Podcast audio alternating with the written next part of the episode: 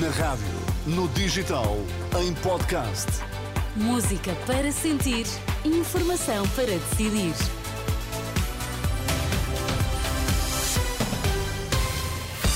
Notícias na Renascença, para já os títulos em destaque. Encontrado com vida, trabalhador que esta tarde ficou soterrado na mina de Neves Corvo. Clóvis Abreu acusado de homicídio do agente da PSP Fábio Guerra, que foi morto junto a uma discoteca de Lisboa. Boa noite. Afinal, foi ainda encontrado com vida o trabalhador que esta tarde ficou soterrado na mina de Neves Corvo, no distrito de Beja. Informação adiantada à Renascença pela Proteção Civil do Baixo Alentejo. O acidente ocorreu a mil metros de profundidade, pouco depois das duas da tarde. Terá resultado de uma derrocada de pedras na galeria onde o homem de 42 anos se encontrava a trabalhar. GNR e Proteção Civil chegaram a dar como certa a morte deste trabalhador, mas ao chegar ao local, a equipa de resgate encontrou a vítima ainda viva, embora em estado crítico. Nesta altura decorrem trabalhos para tentar desencarcerar o mineiro eh, que ficou preso no interior da cabina de uma máquina que estava a operar. No local permanece um helicóptero do INEM do Algarve, preparado para eh, retirar o trabalhador ferido, bem como uma ambulância de suporte imediato de vida, com auxílio dos bombeiros voluntários de Castro Verde e da GNR. Num outro acidente de trabalho desta tarde, dois trabalhadores eh, morreram numa fábrica da Repsol em Sines, eh, isto no distrito de Setúbal. As vítimas caíram de um andaime a mais de 30 metros de altura, tinham 21 e 37 anos, eram de nacionalidade brasileira. Os dois homens eh, trabalhavam para uma empresa prestadora de serviços. A Repsol anunciou a abertura de uma investigação às causas do acidente.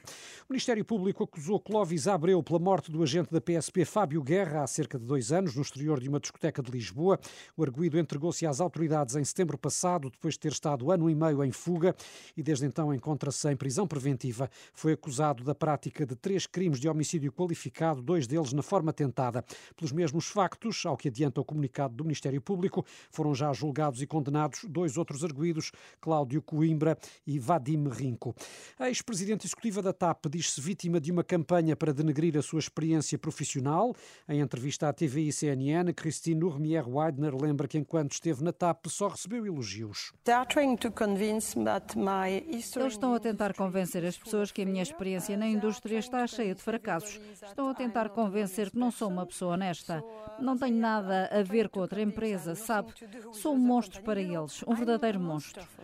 E a questão é, como é que acreditam sequer que isso é verdade se durante todo o tempo em que estive na TAP só recebi felicitações de todos os acionistas, incluindo daquele despediu? Congratulations from all the stakeholders, uh, including the one that dismissed me. Ex-CEO da TAP processou a companhia aérea em tribunal pedindo uma indenização de quase 6 milhões de euros por considerar que foi alvo de um despedimento ilegal. Diogo Ribeiro fez história esta tarde ao tornar-se no primeiro português a conquistar o ouro em mundiais de natação. O atleta de 19 anos do Benfica venceu a prova de 50 metros mariposa nos campeonatos que decorrem no Catar, com uma marca de 22 segundos e 97 centésimos. Marcelo Rebelo de Sousa e António Costa já felicitaram o nadador de Coimbra por este feito para o desporto nacional. E já a seguir vamos ter futebol edição especial de Bola Branca para o relato do Aroca Futebol Clube do Porto.